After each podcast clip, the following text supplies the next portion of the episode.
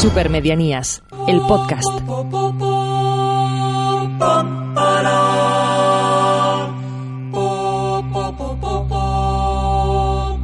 Esto es Supermedianías.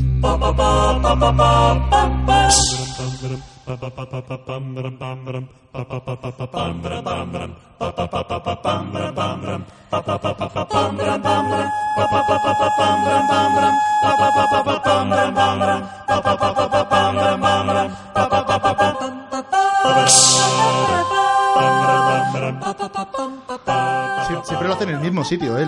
Sí, hace bien, hace bien.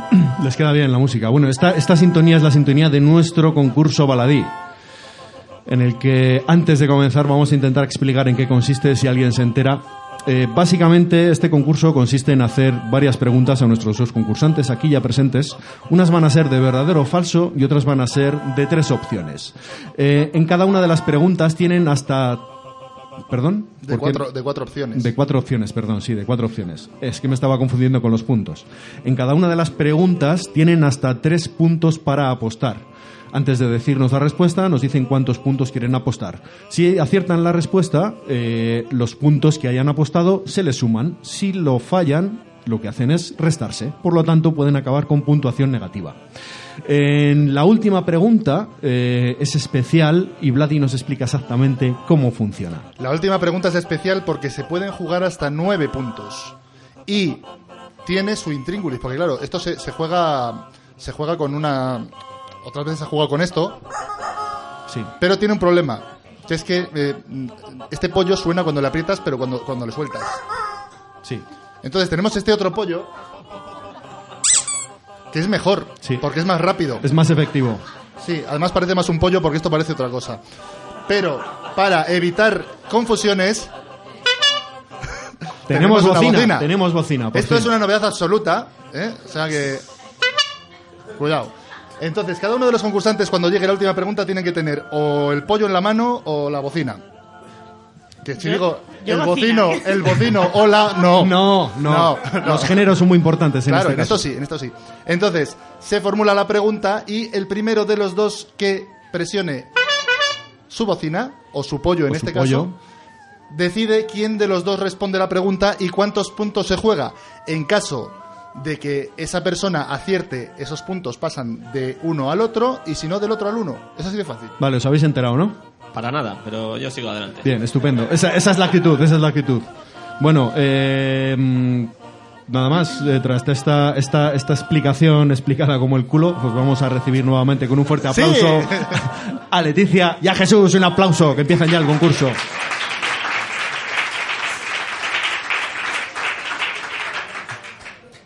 Este es el momento en que yo, como productor de esta nuestra función, os intento acongojar y os pido fuerza de espíritu para superar este trance. Pero como estoy lesionado y escribir todo esto sería muy largo y muy tedioso e imbuido por el espíritu navideño, hoy no lo voy a hacer. Así Bien. que procedamos. Pues procedamos, pero antes vamos a recordar que nuestra clasificación hasta hoy es la siguiente. En el primer lugar está Raúl con 9 puntos, seguido de Samantha con 8 puntos, después está Asun con 6 puntos, Carla con 5, Elena con 0 puntos, David con menos 7 puntos, Miriam con menos 12 puntos y como farolillo rojo Juanpa con menos 17 inalcanzabilísimos puntos, puntazos, casi podríamos decir. Y nada más, antes de comenzar, me tenéis que decir quién de los dos quiere comenzar con la primera pregunta. Jesús o Leticia. Eh, yo creo que es conveniente que empiece ella. Por caballerosidad. y- A ver si puedo Venga, va, ganar. yo mismo. yo. Vale, o sea que empezamos con Va, Leticia. sin miedo. Pues vamos con la primera pregunta para Leticia. ¿Es de verdadero o falso? Venga.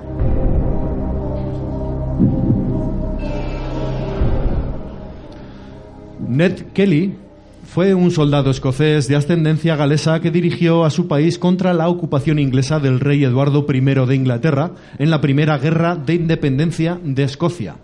Las fuentes contemporáneas de información sobre su vida son limitadas y una cantidad significativa de lo que ha sido escrito acerca de él está basado en la obra de Blind Harry, escrita alrededor de 1470, casi dos siglos después del nacimiento de Ned Kelly.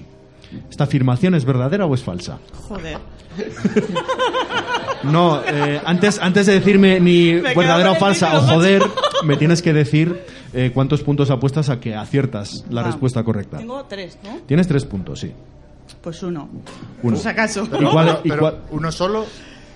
Bueno, Vale, vale. Estoy Es calentando, que yo hombre. esperaba Está calentando. si, Estoy era- calentando si eran tres puntos y era joder, iba a ser como joder, joder, joder. Y no. Pero vale, uno, uno. Venga, uno. vale, uno. Uno. ¿Y cuál es tu respuesta? Yo creo que es falso. Eh, la respuesta nos la dice Vladimir. Pues esto, obviamente, es falso. Tenía que haber más. En las efemérides he dicho que, que este Ned Kelly era australiano, con lo cual todo lo demás ya. Hostia.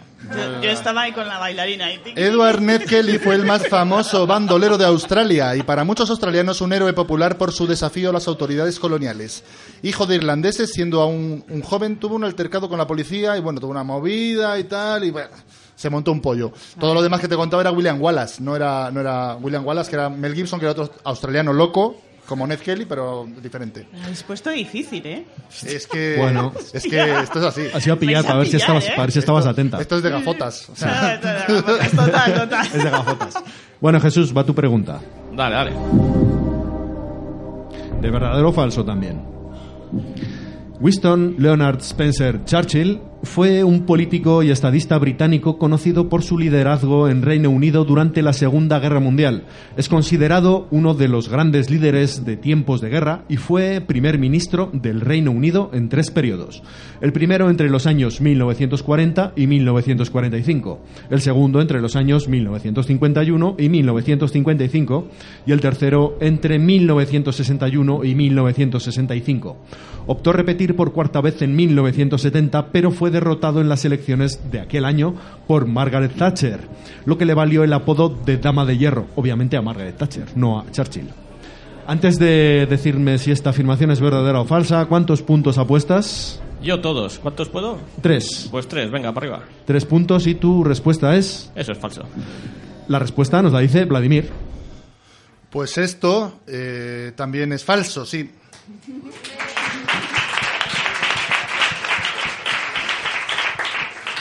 Winston Churchill fue primer ministro británico por dos ocasiones, la primera entre los años 40 y 45 y la segunda entre el 51 y el 55, pero no hubo más. Margaret Thatcher, por su parte, ocupó el cargo entre 1979 y 1990, siendo elegida para tal puesto en tres ocasiones consecutivas.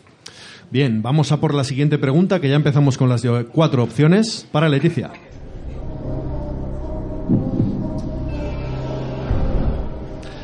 La red de metro de Madrid fue inaugurada el 17 de octubre de 1919 por el rey Alfonso XIII. La fecha, a fecha de marzo de 2015 cuenta con 320 kilómetros de vías repartidas en 12 líneas convencionales, un ramal y tres líneas de metro ligero. Eh, están recorridas por 2.303 unidades móviles que realizan 330 paradas en 277 estaciones. Pero la pregunta es, ¿cuántas estaciones de metro abandonadas existen en Madrid? Te voy a dar opciones, pero antes me tienes que decir cuántos de los tres puntos apuestas. Tres. Tres puntos. Vale, opción A. Hay dos estaciones abandonadas. Opción B. Hay 12 estaciones abandonadas. Opción C. Hay 22 estaciones abandonadas. Opción D. Desde que Carmena es alcaldesa, todas. ¿Cuál es tu respuesta? Yo creo que hay dos. Opción A. Ah, sí. Vladimir nos dice la respuesta correcta. Pues la respuesta correcta a esta pregunta que acabas de formular a nuestra concursante que ha venido al podcast hoy es la A.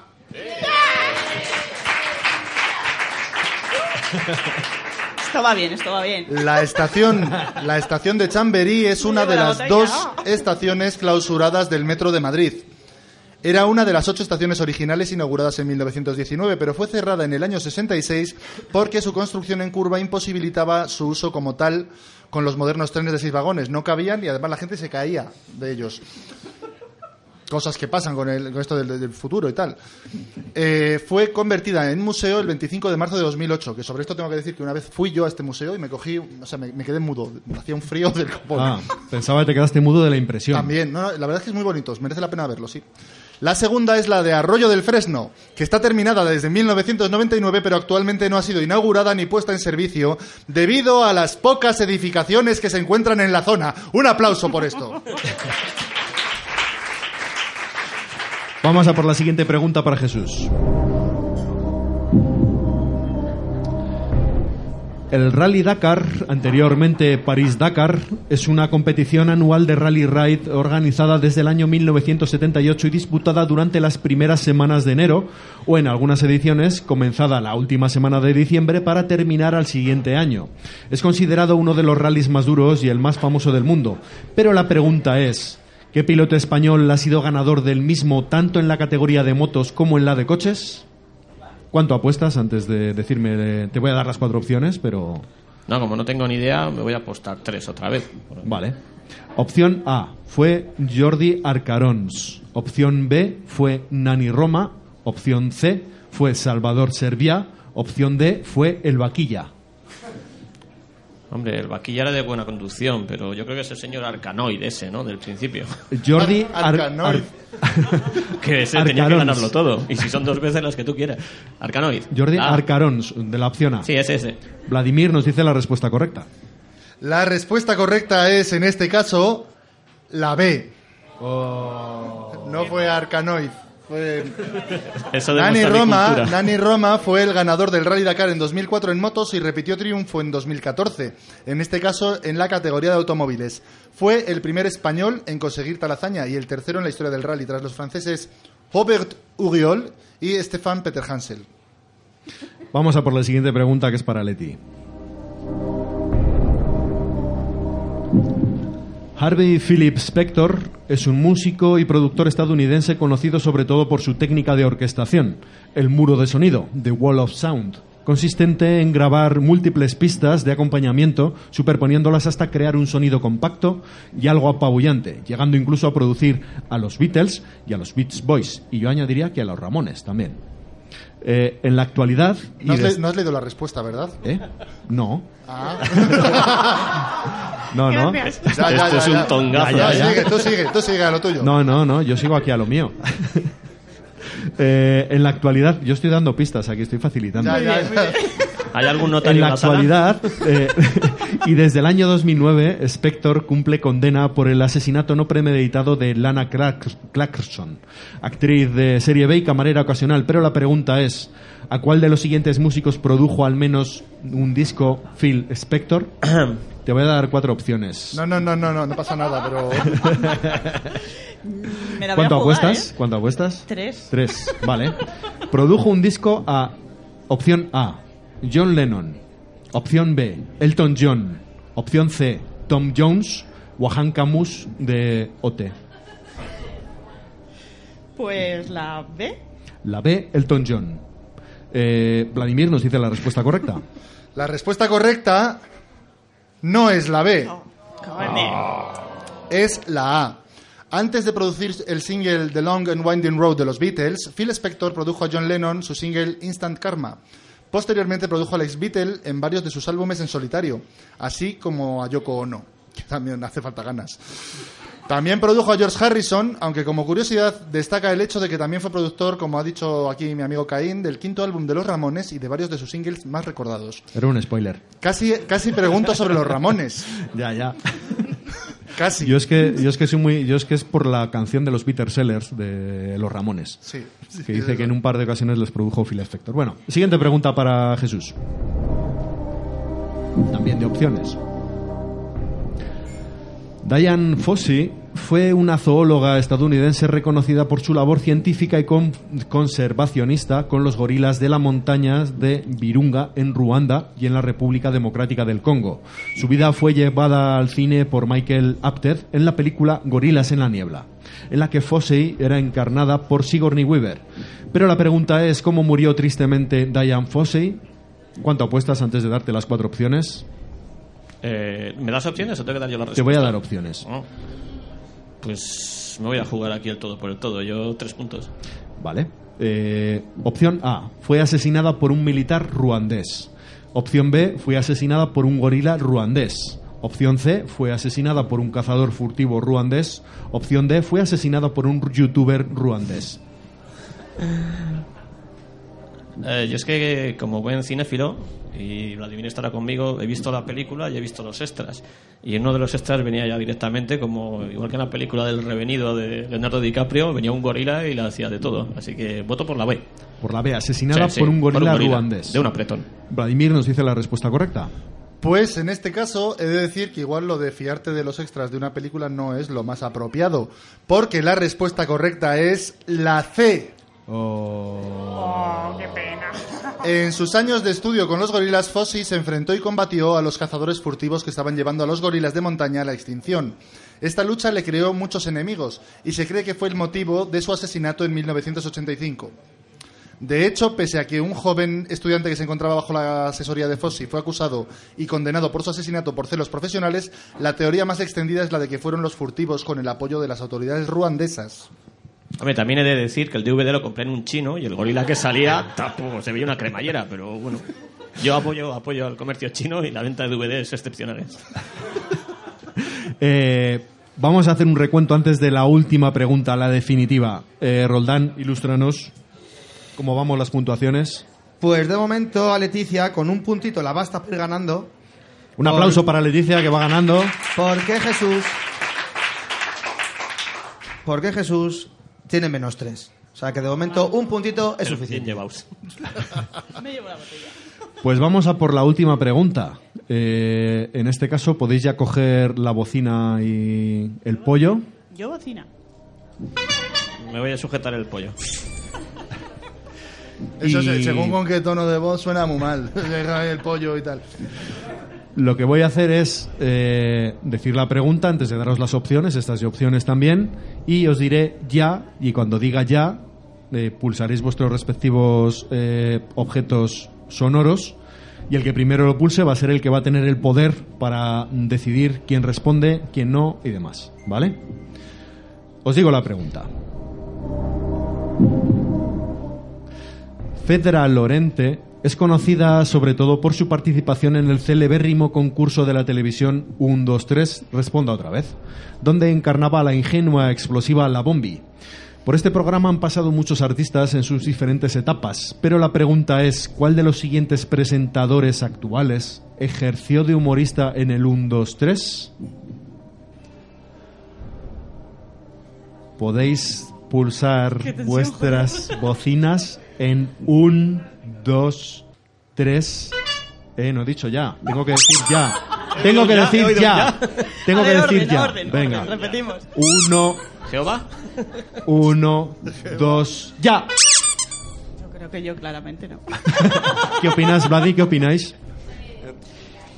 Sí, ha sido Leti. Yo creo, que tiene más yo creo que ha que dicho, pollo, yo creo que ¿eh? ha dicho Jehová. ¿Qué ha dicho Jehová? Estábamos Vale. Vladimir y yo despistados haciendo el idiota. no Vale, pues entonces que Leti ella. decide qué hacer con esta pregunta. ¿La respondes tú, la responde Jesús y cuántos puntos apuestas? La responde él. La responde Jesús y cuántos puntos vas a apostar. Para ver si. Vale. Sí. Eh, Hasta, hasta un total de nueve. Hasta nueve, hasta puedes nueve. apostar hasta nueve puntos. Mm, En caso de que él acierte, en caso de que él acierte, se queda con tus puntos. mm, En caso de que no, tú le sumas. Eso es. Yo creo que va a fallar. Como no he entendido nada, luego me explicáis si he ganado. Bien, bien. Bueno, es, es el- es la, es la actitud. Lo vuelvo, a- lo yo, vuelvo a decir. ah, cinco. Venga, Cinco va. puntos. Cinco Sí. puntos. Cinco puntos. Si aciertas, tú sumas cinco, Jesús, y ella le restaría. En, Si final- caso, en caso de que no, tú le restarías y ella le subiría. Gracias por la explicación, me he quedado igual. Roldán luego me Sí, dice... Roldán- "Se ha ganado". Roldán O nos sea, al final ya me invento todo luego. Aquí os digo números al buen tuntún y ya está. Así tampoco Ah, vale. hay que pensar tanto. O sea, que al final el marcador humano no nos sirve para nada tampoco. bueno, te doy las opciones. Opción A, ese presentador actual que estuvo en el 1, 2, 3 fue A, Javier Cárdenas. Opción B, Chapis. Opción C, Víctor Sandoval. Opción D, Eduardo Inda. Eh, Ejerciendo de humorista. eh, no estaba aquí colegar entre las respuestas posibles, ¿no? No, ese, ese fue presentador, no Fue humorista. de verdad. No tengo ni idea, pero he venido a concursar, así que pues, la C. La C, Víctor Sandoval. Eh, Vladimir nos dice la respuesta correcta. Pues la respuesta correcta es la C. No me Oye, Tom, seguro, si no saben ni quién es He, he acertado, Sandoval. pero ¿he ganado? Ahora son cinco puntos más. Bueno, ahora te lo dice Roland. A principios del 2004, Víctor Sandoval, antes de que le picara la araña, se casara y todas estas movidas, fue uno de los actores que participaron en la ¿Sabe décima etapa del concurso titulada en aquella ocasión 1, 2, 3, a leer esta vez, y llevaban a Víctor Sandoval. Muy fuerte. Realizado y dirigido por el excelso Chicho Ibáñez Serrador. Pues vamos a confirmar lo que parece que ya sabemos. Eh, Roldán eh, eh, hace el recuento de puntuaciones. ¿Cómo Es ha la quedado? primera, la primera vez que pasa esto, que mandan esta última pregunta a rollo patata caliente y da la vuelta al marcador. Ajá. Porque ha acabado Jesús con dos puntazos y Leti con menos cuatro.